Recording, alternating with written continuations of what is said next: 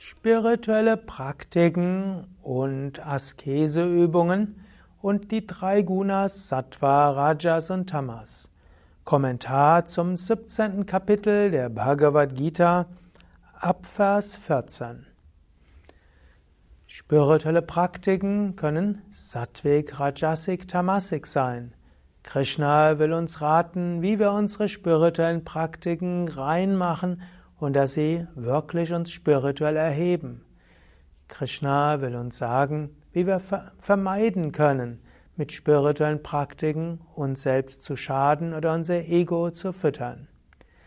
Darüber möchte ich sprechen. Mein Name ist Sukade von www.yoga-vidya.de. Ich will beginnen mit dreimal Om und dann den 14. Vers auf Sanskrit, dann diesen Vers auf in der deutschen Übersetzung und dann Kommentare dazu. Om, Om, Om. Devadvija Guru Prajna Pujanam Shauchamajavam Brahmacharya Mahimsacha Shariram Tapa Uchyate. Verehrung der Götter, der zweimal Geborenen, der Lehrer und der Weisen, Reinheit, Aufrichtigkeit, Enthaltsamkeit und Nichtverletzen werden als Tapas des Körpers bezeichnet. Tapas hat viele Bedeutungen. Tapas heißt zum Beispiel Askeseübung.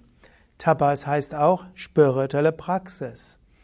Normalerweise war im alten Indien zur Zeit von Krishna Tapas durchaus verstanden als Meditation, vermutlich auch als Asana und als Pranayama und auch Askeseübungen wie Fasten, längere Zeit auf einem Bein stehen und äh, kein Zucker oder keine süßen Sachen essen, nur Rohkost essen und so weiter.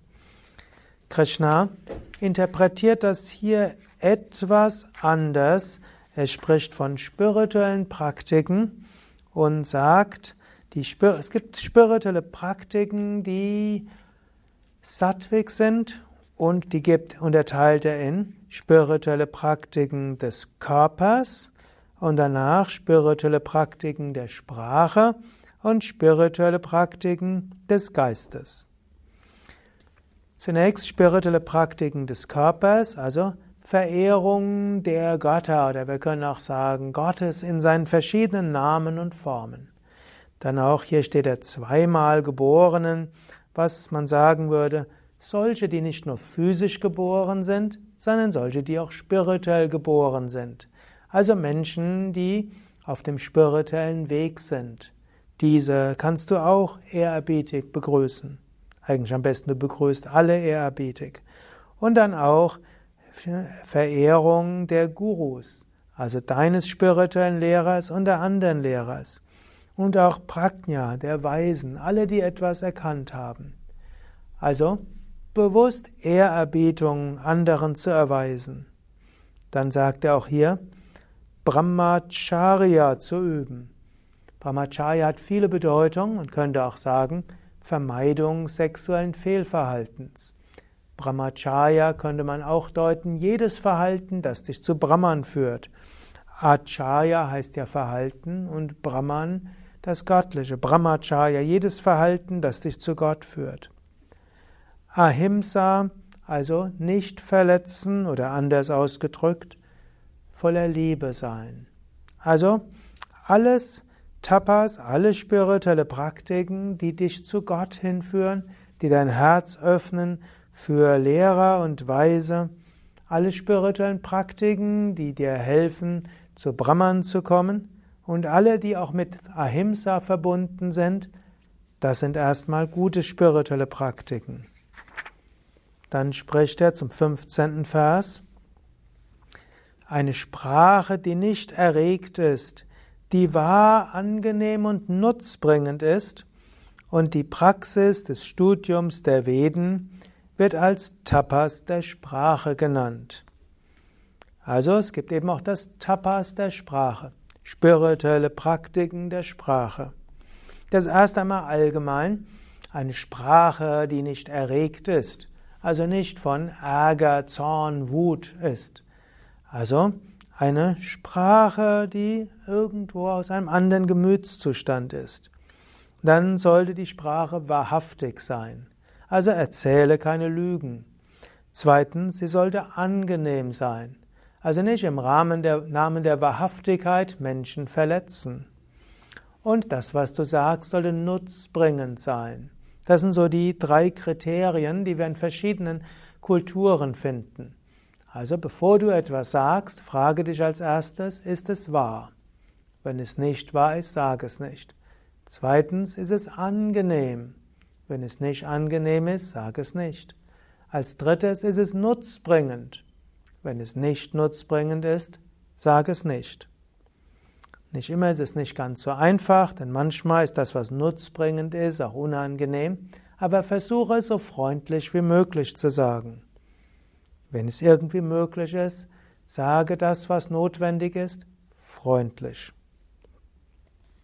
Und dann gibt es natürlich noch Praxis des Studium der Veden und letztlich wird auch noch dazu gehören Kirtan und Japa.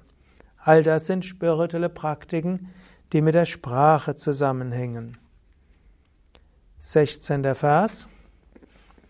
Gelassenheit des Geistes, Gutherzigkeit, Selbstbeherrschung, Reinheit des Wesens, das wird Tapas des Geistes genannt. Also Tapomanasa.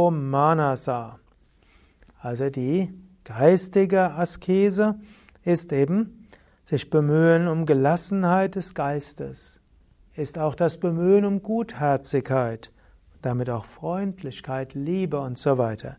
Und Selbstbeherrschung. Wenn du gekränkt bist, bleibe ruhig. Wenn Menschen dich reizen, bleibe ruhig. Wenn Gier kommt, bleibe ruhig. Und dann natürlich Reinheit des Wesens. All das ist Tapas des Geistes. Und so haben wir sicherlich eine interessante Aussage, was Tapas des Körpers und des, der Sprache und des Geistes ist. Also nicht ewig lang fasten. Also nicht einfach in Lumpen rumlaufen. Also nicht Körper quälen, sondern all das, was dir hilft, Gutes zu tun, ist das, was er als Tapas bezeichnet. Tapas des Körpers, der Sprache und des Geistes. Und jetzt kannst du gerade überlegen, folgst du diesem Tapas? Welchem dieser Tapas willst du vielleicht noch mehr folgen? Ehrerbietung anderen, Reinheit, Aufrichtigkeit, Enthaltsamkeit nicht verletzen, eine, die Kultivierung einer wahrhaftigen, freundlichen und nutzbringenden Sprache, Gelassenheit, Gutherzigkeit, Selbstbeherrschung, all das wäre Tapas. Gut, und wenn du das tust, kann aber auch Sattvik, Rajasik und Tamasik sein. Und natürlich gibt es auch Tapas, was nicht diesen Gesichtspunkten entspricht. Denn natürlich, wenn Arjuna Krishna gefragt hat nach Tapas, da meinte er das, was sonst unter Tapas verstanden wird. Spirituelle Praktiken im engeren Sinne plus irgendwelche Askeseübungen des Körpers. 17. Vers. Diese dreifache Askese, die von beständigen Menschen mit größtem Glauben und ohne Erwartung eines Lohnes praktiziert wird, wird Sattvik genannt. Also, wenn du diese Dinge machst und diese machst mit großem Vertrauen und ohne etwas da bekommen zu wollen, ist es Sattvik. Askese oder Tapas, die in der Absicht, gute Aufnahme, Ruhm und Ehre zu erlangen und mit Heuchelei praktiziert wird, die wird Rajasik genannt und ist unbeständig und vergänglich. Also wenn du irgendwelche spirituellen Praktiken machst, um dazuzugehören, um Ruhm zu bekommen, Ehre zu bekommen, gelobt zu werden, oder vielleicht, wenn du noch dazu etwas Heuchelei damit einbeziehst, das übertreibst und so weiter, dann ist das Rajasik. Oder auch spirituelle Praktiken, die du unbeständig machst. Auch das wäre eine rajasige spirituelle Praxis. 19. Vers. Tapas aus einer törichten Absicht heraus, selbstquälerisch oder zur Zerstörung eines anderen, wird Tamasik genannt. Also, tamasige Praktiken, entweder törichte Absicht oder auch um jemanden zu, zu schaden oder auch etwas, was ungesund ist, was dich quält. Das ist Tamasik. Gut, in diesem Sinn kannst du nochmal überlegen, wie sind deine spirituellen Praktiken? Machst du sie wirklich sattweg? Natürlich, machst du überhaupt spirituelle Praktiken? Mache sie auf eine Weise, dass sie gut sind für dich und für andere und dass sie dir helfen, Gutes zu bewirken, mehr Liebe zu spüren und freundlicher zu werden.